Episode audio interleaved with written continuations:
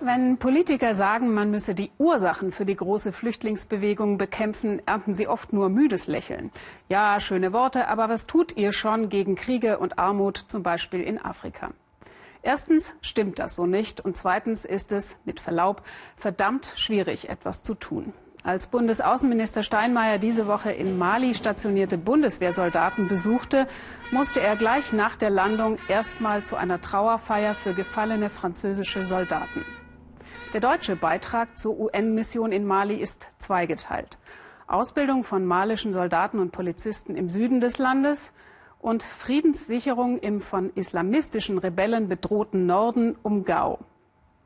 Ein heikler Einsatz für die deutsche Bundeswehr findet unsere Korrespondentin Shafak Larai. Den Feind niemals aus den Augen lassen. Hallo! Waffe auf den Boden! Im Ausbildungszentrum in Kulikoro üben deutsche Soldaten mit ihren malischen Kollegen Häuserkampf. Ein deutscher Soldat spielt einen feindlichen Heckenschützen. Solche Situationen haben die malischen Soldaten durchgemacht. Vor drei Jahren haben Islamisten sie im Norden des Landes einfach überrollt. So eine Demütigung wollen sie nie wieder erleben. Das Training ist von großem Vorteil für uns. Es zeigt uns Möglichkeiten, die wir bisher nicht kannten. Unsere Moral ist auf einem Höhepunkt. Der Zustand der malischen Armee ist allerdings nach wie vor nicht auf einem Höhepunkt. Das Geld für Übungsmunition fehlt. Es wird improvisiert. Rollen Sie von der Ferse über den Ballen über die Zehen ab so dass sie nicht irgendwo bei Hindernissen hängen bleiben und stürzen. Die Kommunikation läuft über einen Übersetzer. Nur wenige deutsche Soldaten sprechen Französisch, die Amtssprache in Mali. Bis zu 350 deutsche Ausbilder sind im Rahmen der europäischen Trainingsmission EUTM hier stationiert. Ursprünglich sollten sie nur ein Jahr lang bleiben, mittlerweile sind es schon drei. Vermittelt wird noch immer militärisches Basiswissen. Das Ausbildungsziel, den malischen Truppen die Sicherung des gefährlichen Nordens selbst zu überlassen, scheint noch fern. Die Kultur hier, die sind sehr freundlich gesinnt und möchten eigentlich einfach nur in Ruhe ihr Leben leben. Und ja, gerade im Norden, ja, die müssen dann so ein bisschen, wie soll man sagen, anders reagieren. Und wir versuchen das denen so ein bisschen mitzugeben, gerade dass sie im Norden dann halt auch sauber auf verschiedene Reaktionen reagieren können. Seit Februar sind deutsche Soldaten auch im Norden des Landes im Einsatz, als Teil der UN-Friedensmission MINUSMA. Sie sollen die Bevölkerung vor den Islamisten beschützen, doch nach wie vor verüben die hier Anschläge. Mali darf nicht wieder in die Hände der Dschihadisten fallen, erklärt Kontingentführer Mark Vogt den deutschen Einsatz. Ansonsten würde die Region zum Rückzugsort für Terroristen und dann würden mehr Flüchtlinge nach Europa fliehen, glaubt er wenn diese Region hier fällt, wenn dieser, dieser Konflikt wieder aufbricht, hätte das einen Dominoeffekt auf die ganze Region. Also ein Konflikt, der in Mali entsteht, hätte mit Sicherheit genauso Auswirkungen, die wir nicht nur mit Flüchtlingen, aber auch damit in Deutschland spüren werden. Auch Fifi und ihre Familie wurden damals durch die Islamisten zu Flüchtlingen, sowie Hunderttausende andere in Mali. Doch kaum jemand hatte das Geld, um nach Europa zu fliehen höchstens in eines der Nachbarländer. Im eigenen Land bleiben ging jedenfalls nicht. Überall lagen Leichen, sogar auf die Kinder haben sie geschossen.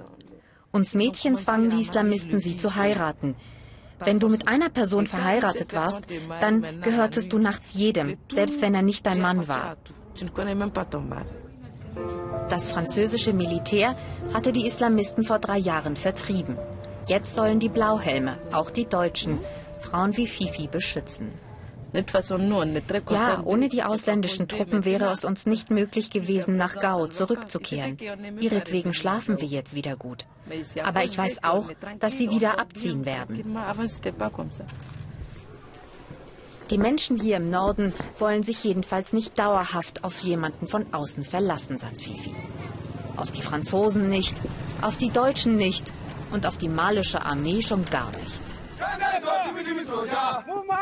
Deshalb operieren überall Milizen, die die Heimatverteidigung in die eigenen Hände nehmen wollen. Es sind vor allem junge Leute, die oft Schreckliches erlebt haben, so wie Fifi. Sie sagt, dass sie sich der Gruppe angeschlossen hat, um sich nie wieder so schutzlos zu fühlen.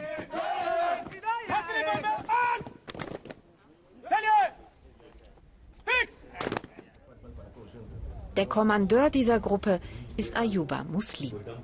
Eigentlich hat Mali einen Friedensvertrag geschlossen. Darin heißt es, alle Milizen sollen entwaffnet werden. Doch Ayuba Muslim will davon nichts wissen. Ohne uns können die ausländischen Soldaten Mali nicht sichern. Die kennen die Gegend hier nicht, die kennen die Bevölkerung nicht. Wir sind diejenigen, die sich hier auskennen und herausfinden können, wo die Islamisten sich versteckt halten. Sie können uns nicht beschützen. Auf einer Patrouille mit der Bundeswehr wird schnell klar, es gibt tatsächlich keine Strukturen, keine eigenen Kontakte, auf die sie aufbauen können. Begegnungen mit neugierigen Kindern sind bislang der einzige Kontakt zur Bevölkerung. Doch der Norden Malis ist kein Kinderspiel. Über 70 UN-Soldaten starben bisher bei Anschlägen der Islamisten. In den vergangenen drei Jahren ist der Einsatz in Mali damit die tödlichste Mission der Blauhelme. Noch waren keine Deutschen darunter. Aber weiß die Bundeswehr, worauf sie sich da eingelassen hat? Oder droht ihr ein nächstes Afghanistan. Die Frage heißt, was ist das nächste Afghanistan? Ähm, wird es ein Land sein, wo wir versuchen, für Stabilität zu sorgen, um dem Land eine faire Chance zu geben, um sich zu entwickeln? Wird es ein Land sein, in dem wir uns über 15 Jahre engagieren? Das wäre jetzt Spekulation. Ich denke, das ist die wesentliche Lehre, die wir, die wir gezogen haben, dass wir wissen, es geht nicht nur mit militärischen Mitteln, es geht nur mit der Kombination von allem und in ganz enger Kooperation mit der Bevölkerung vor Ort. Die Bundeswehr ist im Norden Malis angekommen. Der Einsatz läuft gerade erst an.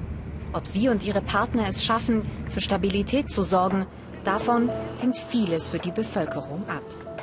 Stabilität und die Hoffnung auf eine bessere Zukunft, sagt Fifi. Sie hatte mal einen Friseursalon, erzählt sie mir.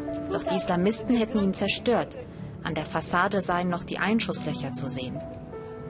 Ein paar hundert Euro bräuchte sie, um ihren Laden wieder aufzubauen.